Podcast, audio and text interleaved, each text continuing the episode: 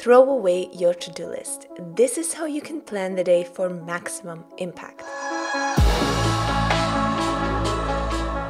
In today's show, we will talk about how you can plan your day for maximum impact and productivity. Before that, make sure to subscribe, like, and of course, head down to the link below to get your free Story Artist Blueprint ebook and video course. And now, let's jump straight into the four hacks of how you can plan your day effectively. Number one, focus on one task only. Remember, priority is only one singular word. Priority wasn't even a thing for the until the last decade or so. So make sure that your day revolves around one most important task, one priority, not several of them. If you can focus your mind on one thing, one major task that you have to finish this day, then you will accomplish that. How to know what task to tackle. This is where your yearly and weekly planning comes in. And we talked about this in the last video how to plan your year effectively, how to plan your weeks. And when you look at your monthly and weekly plan, then you will know what to do, which task to prioritize in order to get where you want to get to achieve your goals. Number two, know your energy levels. So, know that, for example, creative energy is especially high in the mornings, whereas analytical energy mostly is especially high in the afternoon. And of course, everybody has their own chronotype, but depending on what you do throughout the day, your energy can be drained and you won't be able to get creative work done, for example, in the evenings after you had a full day of work or a full day of uh, watching your kids and so on.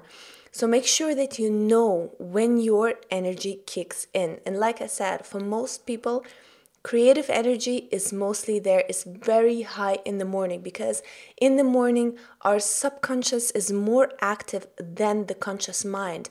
So you get to yeah, look into the subconscious, take away from that, and this is really, really good for creative work, getting ideas, getting words on paper, doing something that is creative. Whereas in the afternoon, where you have your analytical work, things like planning your business, doing the marketing, whatever requires strategical or analytical thinking, this is what the afternoon is best for.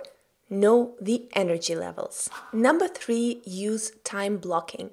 I knew about this technique roughly for a pretty long time, but what made it practical for me is Cal Newport's time blocking planner. This really helped me not only understand the technique in more depth, but also realize it in my practical everyday life. So, what you do with time planning is that you divide your time and your tasks into time blocks. You plan your time in blocks, not in to do lists, and you give every block a dedicated assignment.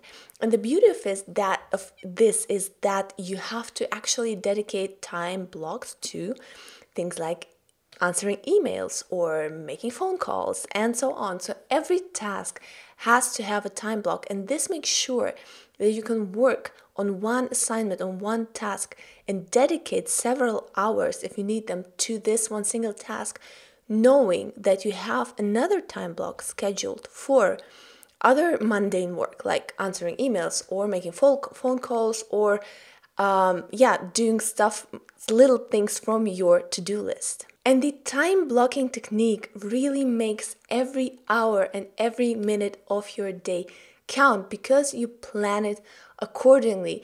And you also learn how to distribute your time. So, for example, you learn what you can do in one hour, in two hours. And if we look at my time planner, you will see a lot of this.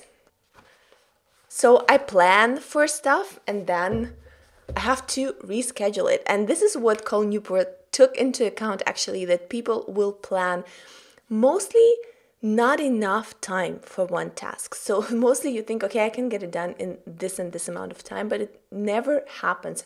And you have to reschedule, but this is fine. And over the time, you'll learn how fast you can work and what you need to do to get the things done in the amount of time that you have. And number four, have a metric that you can work towards.